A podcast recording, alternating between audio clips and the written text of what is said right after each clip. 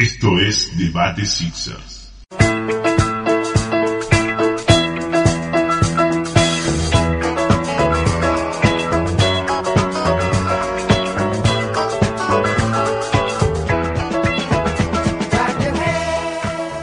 Buenos días, buenas tardes, buenas noches, fanáticos de los Philadelphia 76ers. Bienvenidos a Debate Sixers, el podcast en español del equipo de la ciudad del amor fraternal. Mi nombre es Martín, soy la voz detrás de arroba SixerArg y como en cada episodio me acompaña del otro lado Juan, quien hace lo propio con arroba afilados.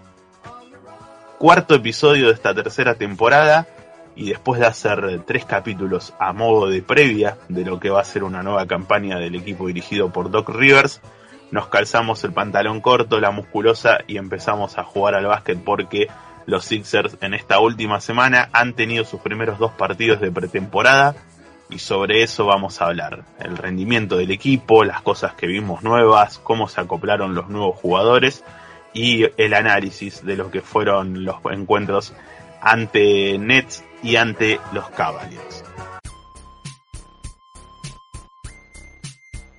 Decíamos que ha sido una semana particular para los Sixers porque finalmente tuvieron su estreno en esta pretemporada después de un largo receso. Se nos terminó algo temprano para nuestras pretensiones la temporada pasada y tuvimos un descanso largo pero intenso que fuimos analizando los primeros tres capítulos, los movimientos que hicimos, el calendario que se nos fue designado para esta temporada y también el análisis propio del potencial del equipo. Pero ahora nos toca centrarnos en la actividad en sí, cómo han arrancado estos Sixers esta pretemporada, que si vamos a lo resultadístico, dos partidos, dos ganados, pero hay muchas cosas para desglosar. Para eso paso a darle voz a quien me acompaña en cada episodio de Debate Sixers desde que arrancamos hace ya tres temporadas. Juan, ¿cómo estás? Bienvenido a un nuevo episodio de Debate Sixers. Hola Martín, ¿cómo estás? Un saludo como siempre a todos los que nos acompañan del otro lado. Bueno, tenemos esta posibilidad de, haber visto al menos dos partidos de pretemporada para Filadelfia. Ambos fueron triunfos, tuvieron sus particularidades, hubo rotación de jugadores eh, algunos tuvieron más minutos que otros y eso es lo que vamos a analizar en los próximos minutos. Sí, una semana que creo que estábamos esperando eh, los dos. Lo hablo por mi parte, pero puedo creer que vos también lo estabas ansioso esperando a, ver estos primeros minutos de, del equipo, ver qué es lo que de, demostraba en, en pista tanto los, las caras nuevas como volver a ver en acción a, a Joel Embiid y compañía la acción arrancó en Brooklyn ante los Nets en este partido que tuvo mucho morbo, morbo así se dice, porque también eh, significó el regreso a la actividad de, Ben Simmons justamente ante su, su, ex equipo, ante Filadelfia. Eh, creo que hubo poca pica en ese sentido porque los Sixers eh, pusieron un equipo sin sus eh, dos figuras importantes. Me parece que todos esperábamos ver esas primeras imágenes de, de Embiid contra Simmons, saber qué podía llegar a, a, suceder en ese, en ese duelo, sabiendo lo que es Joel con, con el trash talk y, y, todas esas cuestiones. Pero no, no pudimos ver eso y aún así vimos un concierto de quien creo yo eh, posiblemente sea una de las grandes figuras y un factor fundamental de, de los Sixers como está Iris Maxi. Si bien los titulares jugaron solamente medio tiempo y después el, resto fue para, para ver a otros jugadores en acción, esos casi 15 minutos que jugó Maxi fueron para darnos cuenta de, la joya que tenemos en, en, nuestro equipo. Suscribo al pie, Martín, de todo lo que dijiste. La verdad es que sí, Maxi con 20 puntos en solamente 14 minutos, en un partido que eh, Filadelfia disputó con cierta tranquilidad porque no, no quiso exponer a sus principales figuras. Bien mencionabas lo de Embiid y lo de Harden, pero tampoco pudimos ver el debut aquel lunes 3 de octubre ante, ante Brooklyn de parte de PJ Tucker y de Daniel House, ambos por situaciones diferentes. Eh, lamentablemente House había recibido en un entrenamiento un golpe involuntario de parte de Joel Embiid y lo complicó, eso fue lo que impidió que hiciera su debut con la casaca de los Sixers y PJ Tucker simplemente para para unirse a, a Joel y a, Harden en, ese descanso inicial. No hubo un, gran partido de parte de Filadelfia, más allá del primer cuarto donde sacamos una ventaja importantísima de 42 a 26. Como mencionaba vos, Martín, el concierto de parte de, de Maxi. Y también estuvo bien acompañado por un par de chicos, entre ellos Champagne, que hizo 15 puntos y 7 rebotes en 18 minutos. Lo que podemos mencionar es también que Brooklyn no jugó con todas sus armas, de hecho, tanto Simmons como Durant y Kyrie Irving jugaron menos de 20 minutos, pero también eh, Filadelfia estuvo fino en lo que tiene que ver con, por ejemplo, los tiros, los tiros libres. 24 de 25, una alta incidencia desde la línea de los suspiros, como, como se decía antiguamente por ESPN, y un 96% en, en líneas generales. Tenemos que decir también que Harrell debutó, tuvo menos minutos que Reed, y esto que sucedió en el primer partido también se trasladó al segundo, y me generó cierta sorpresa. Realmente no sé si Rivers considera a, Reed el segundo centro o es algo transitorio hasta que la temporada se vaya eh, amoldando y ahí sí creo que, que Harrell debería, al menos en los papeles, ser el segundo centro del equipo. Es cierto eso que decís y eso es una de las cuestiones que deberá decidir eh, Rivers y, y, la organización también, ¿no? Reed es uno de los jugadores, no por su potencial o por sus prestaciones, sino por su situación contractual que puede ser eh, salida, ¿no? Estamos hablando de un chico que tiene contrato no garantizado, son cuatro en la actual plantilla, y que los Sixers están excedidos en dos contratos, así que eh, creemos, creo yo por lo menos, que es el menos potable a ser cortado pero está también en esa en esa situación, ¿no? Entonces es una situación que debe tomar la organización y que Rivers haya optado por él como centro titular en el primer partido de pretemporada y le haya dado más minutos que a Harrell, que es eh, la, la flamante incorporación, es algo para, para destacar sin lugar a duda. Además, lo hizo bien Paul Reed anotando sus puntos y sus rebotes, anotando también sus cuestiones defensivas con robos y tapones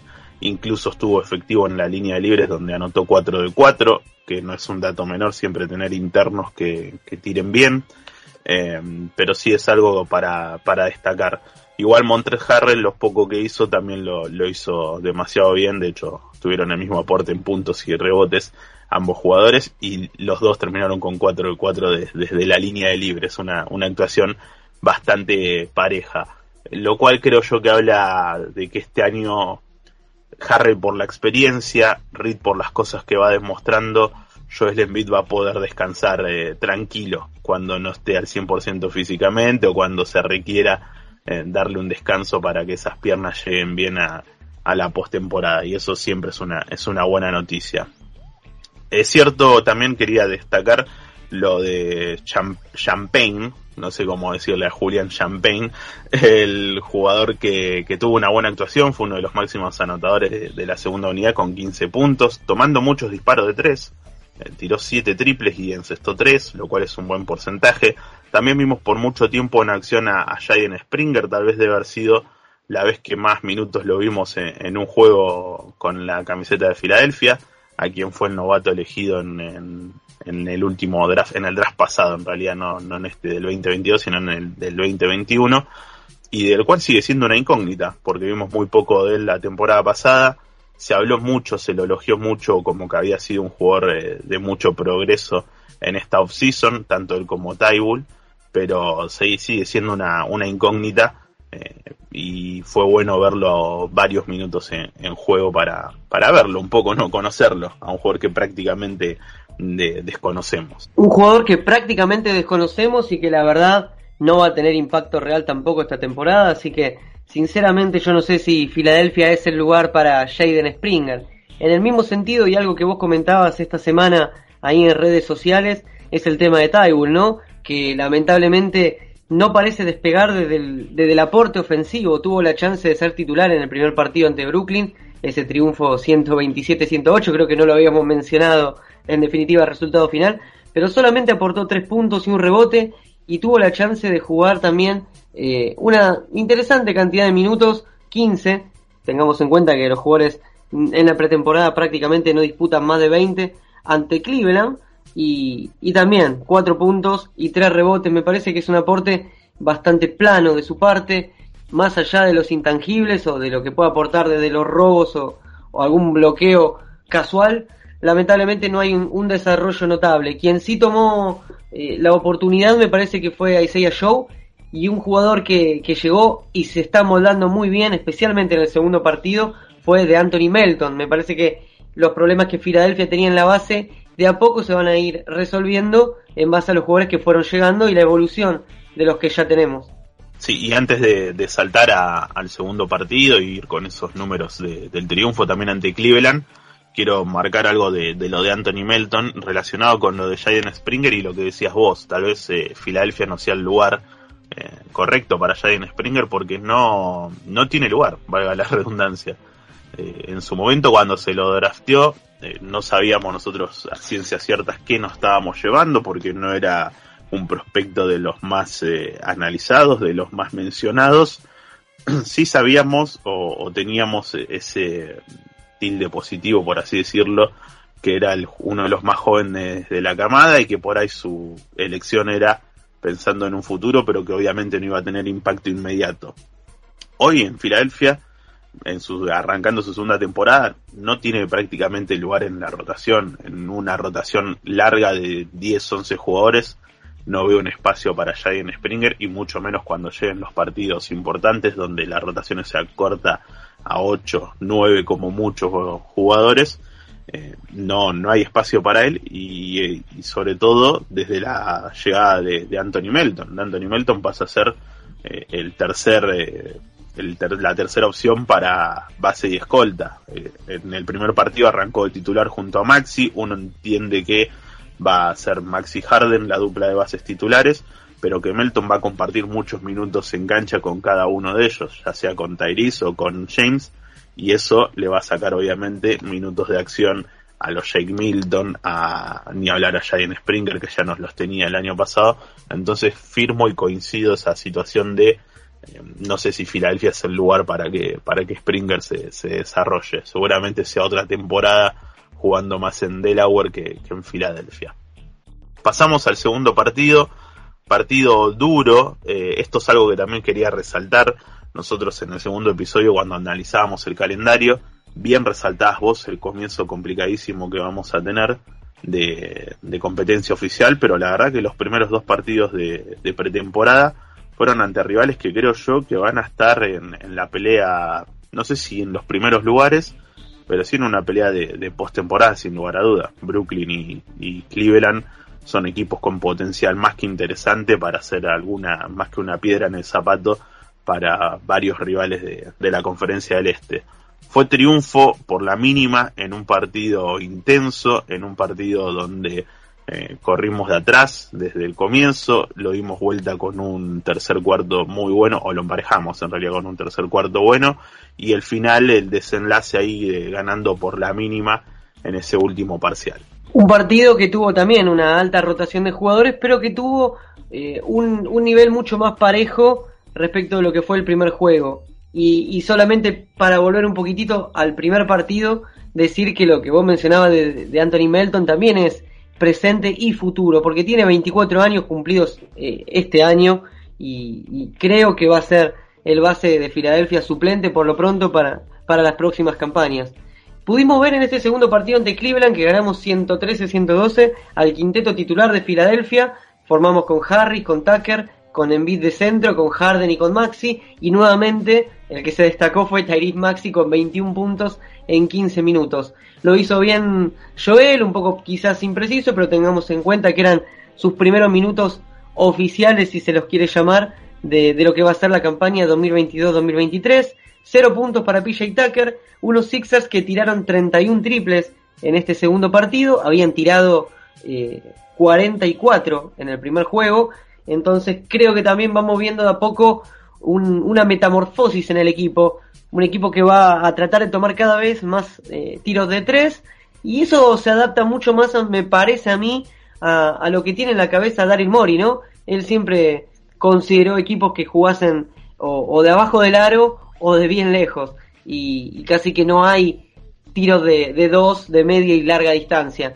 Ah, en ese sentido me parece que Filadelfia va a jugar muchas más transiciones rápidas y va a tomar una enorme cantidad de triples. Tiene con qué hacerlo este año porque el propio Melton tira muy bien, dependiendo del partido de Niang, de Cormax, que cuando se, se enciende puede tranquilamente encestar dos o tres triples seguidos. Lo mismo jugadores como Daniel House, que sí pudo hacer su debut con la camiseta de los Sixers en este partido, aportó tres puntos y cuatro rebotes. Tenemos un surtidito interesante. Eh, y bueno, hay que ver cómo, cómo terminamos amoldándonos. Lo más difícil vamos a tener, me parece que va a ser la primera parte de la, de la temporada, esa primera semana, primeros 10 días, porque hay partidos difíciles como Boston y Milwaukee, pero tenemos que sacar una linda diferencia hasta enero. Y a partir de ahí tratar de regular las fuerzas. Con respecto a, a los números, Maxi otra vez el jugador destacado. Maxi tiró 3 de 3 en triples, había tirado contra Brooklyn 2 de 4 si no me equivoco, totalizando en estos primeros dos partidos 5 de 7, lo cual es un porcentaje altísimo desde la línea de 3. Un Maxi que mm, yo estoy cada vez más convencido que va a ser un, el factor casi clave de, de estos Filadelfia cuando se cierren a, a doble marcar a Embiid. Él va a ser el que tenga que, que, romper esos cercos defensivos porque tiene un cambio de ritmo demencial y si a eso le suma un tiro efectivo de la línea de 3 estaremos hablando de un jugador más que completo. Eh, pero también, así como vienen los elogios para, para Maxi, caen los, las críticas para un jugador que vos nombraste, que si se enracha te puede meter dos, tres triples seguidos al hilo. Furkan Cormax cerró un partido con 0 de 5 de 3. Y es el, el vaivén constante que venimos hace cuánto, 4 o 5 temporadas. Donde Cormax pasa un partido de 15 puntos eh, en el debut y después pasa un partido donde tira 0 de 5 desde la línea de 3. Entonces son cuestiones que eh, esperemos eh, que por las incorporaciones que tenemos no tengamos que sufrirlo eh, en partidos importantes. Sí estuvo otra vez flojo Tybull con 0 de 3 desde la línea de triples, 1 de 4 en tiro de campo, algo que como bien decías vos yo puse en, en las redes sociales, que no es para hacer una sentencia, pues apenas son dos partidos de pretemporada, pero la verdad que la semana previa que debuten los Sixers se hablaba mucho de, la mejora de, de Tybull, creo que incluso había habido unas declaraciones de, Rivers en, en, las conferencias de prensa elogiando cómo, cómo había estado trabajando y el progreso. Lamentablemente en estos primeros dos partidos no se vieron, obviamente no, no vamos a sentenciar, pero los Sixers necesitan mucho más de, de él en ese sentido, más allá de, del aporte defensivo que pueda dar, que creo yo en el último año estuvo más flojo de lo que había demostrado en sus primeras dos temporadas. Necesitamos que también sea un jugador que por lo menos eh, tenga un tiro fiable, si no se va a volver un, Ben Simmons con menos manejo de balón. Un jugador al cual no le van a salir a marcar el tiro porque no lo va a encestar y su aporte será netamente defensivo. Estoy de acuerdo. Eh, creo que con Tybull nos está pasando una situación por ahí inversa a lo de Maxi. Con Maxi eh, teníamos que ver a ver qué era lo que habíamos sacado con esa pick número 21 y, nos llevamos una grata sorpresa y la progresión es constante y va de menor a mayor. Bueno, me parece que todo lo contrario con, con Tybull. Eh, estuvimos muy en el hype de Matisse hace un par de temporadas y luego de a poquito fue, fue decayendo y la temporada pasada me parece que fue la peor de él. Bien mencionado vos también, nuevamente apelo a, a tus comentarios de las redes sociales diciendo que prácticamente no ataca el aro, no va a la línea, no se genera sus puntos y muchas veces cuando lo encuentran bien colocado, bien ubicado para tomar algún triple, no lo logran cestar. Y, y él tiene que, ser muy fiable en los 3, 4, 5 intentos que tome por partido para poder dar un poquitito más desde de ese apartado, ¿no? Porque es muy bueno lo que hace, pero si no se va a quedar corto, no, no va a alcanzar con ser un gran defensor. Al menos en la NBA de hoy en día. Antiguamente, hace 15, 20 años, como ya lo hemos mencionado, podrías tener un jugador que se dedique exclusivamente a defender. Hoy en día, si no haces un poquitito de todo, no va a alcanzar. Y lo mismo aplica para Springer, que decían que también se lo había visto muy, muy fuerte, muy mejorado, especialmente en el aspecto defensivo. Sí, pero bueno, lamentablemente ser un jugador defensivo solo no te va a garantizar minutos. Y bueno, en el caso de Springer, mucho menos siendo el cuarto o quinto en la lista, ¿no? Ojalá podamos ver algo más de Matisse esta temporada y si no, lamentablemente me parece que de a poco las puertas se le van a ir cerrando en, en nuestra ciudad. Sí, lo que creo yo es que deberíamos ver cosas buenas de él rápido, porque también su valor de mercado para hacer un posible traspaso va a bajar a, va a pasar a, descender y eso va a ser un problema para, para Filadelfia, que en un momento era una pieza bastante eh, requerida por los equipos que buscaban hacer un traspaso por los Sixers y de Filadelfia se, se negaba. Entonces creo yo que vamos a necesitar que él empiece a mostrar mejoras rápido, porque si no su, su valor de mercado va a descender y ahí va a ser un, un inconveniente para, para Mori y compañía. Otra cosa que quiero destacar de este segundo partido es que otra vez eh, el Paul Reed tuvo más minutos que Montres Harrell, si bien una diferencia de, dos minutos, jugó 18 Paul Reed y 16 Harrell, eh, hay una, otra vez eh, el, joven centro de recambio tuvo más minutos que, el jugador veterano, aunque los dos también aportaron mucho en distintas eh, situaciones, así que repito el concepto, Embiid va a poder tener buenos minutos de descanso en esta temporada eh, junto a, Paul Reed y Montre Harrell como, como suplentes. Ya cerrando este análisis de los primeros dos partidos, eh, algo que lo dije en un momento al pasar y que lo quiero resaltar, me parece que enfrentamos a dos equipos que potencialmente son equipos de, de playoff, equipos bien distintos, Cleveland con una dinámica más que interesante debido a la, a la juventud que tiene, han incorporado una estrella como es Donovan Mitchell, que yo tenía dudas de cómo se iba a, relacionar con Garland. Obviamente, así como nos sentenciamos a, a por dos partidos, tampoco vamos a decir que ya es una gran dupla por apenas un, un juego que, que los vi.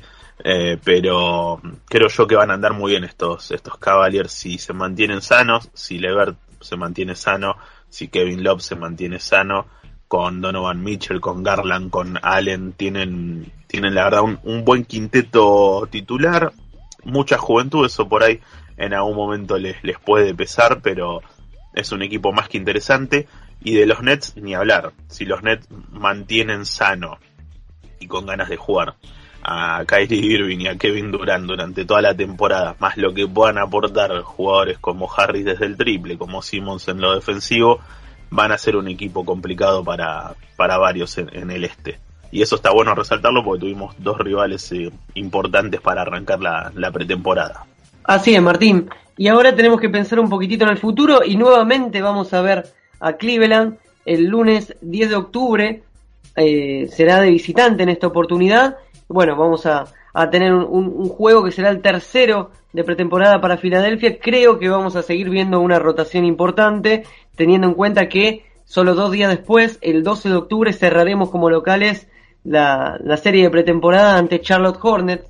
Unos Charlotte que perdieron hasta ahora sus tres partidos, fueron dos los que perdieron ante los Celtics y uno ante los Pacers. Y la particularidad de Charlotte es que está dándole demasiada acción a su quinteto titular, jugadores que alcanzan los 30 minutos, 29, 29, 26. Tienen un equipo bastante joven también y creo que no van a ser candidatos ni siquiera a clasificar a los playoffs este año. Pero bueno, sin embargo, para Filadelfia lo importante son los minutos de acción y poder seguir engranando esas piezas y llegar con todo para lo que será el duelo inicial del miércoles 18 de octubre ante los Boston Celtics. Un duelo ante los Celtics que, eh, según la, página de la NBA, NBA.com, se va a ver para, por lo menos para Latinoamérica, para a través de Star Plus, la plataforma de contenido streaming. Y creo yo que está solamente en Latinoamérica, esto lo estoy diciendo sin, sin conocimiento, pero por alguna cuestión donde intenté descargarlo y solamente estaba disponible para Latinoamérica, eh, me parece que, es solamente para esta región. Así que la, los seguidores y escuchas que tenemos de, Latinoamérica, si tienen el, servicio streaming de Star Plus, podrán ver ese partido ante Boston y también el segundo ante los Bucks, según este el, el calendario de NBA.com, así lo indica los primeros dos partidos de los Sixers se van a ver a través de esa plataforma. Vamos cerrando esta edición de Debate Sixer, este cuarto capítulo de esta tercera temporada, no sin antes recordar que nos pueden seguir en las redes sociales, estamos como arroba SixerArg y arroba afilados, y también pueden seguir el podcast porque inauguramos nuestra cuenta de, Twitter como arroba debate Sixers, así que nos pueden seguir eh, en Twitter en esas tres redes sociales. El podcast lo encuentran en el canal de YouTube de Debate Sixer, lo buscan así, se suscriben y activan la campana para estar atentos ante cada estreno y nuevas cositas que seguramente irán surgiendo a lo largo de la temporada a través de nuestro canal de YouTube.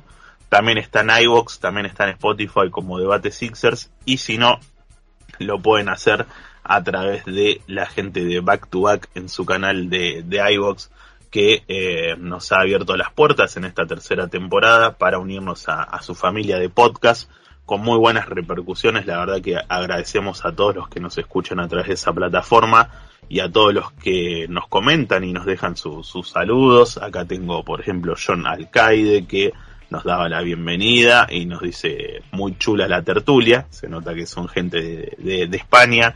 Teófilo que también dice fantástico podcast. Dani Cicloturismo León, que también nos manda ahí un saludo, así que toda la gente que, que se prende a través de, del iBox de Back to Back y nos saluda, les, les agradecemos por darnos la bienvenida y por prenderse a, a, este podcast. Así que recuerden, estamos en Twitter, estamos en YouTube, estamos en Spotify, estamos en iBox y también nos encuentran en Back to Back.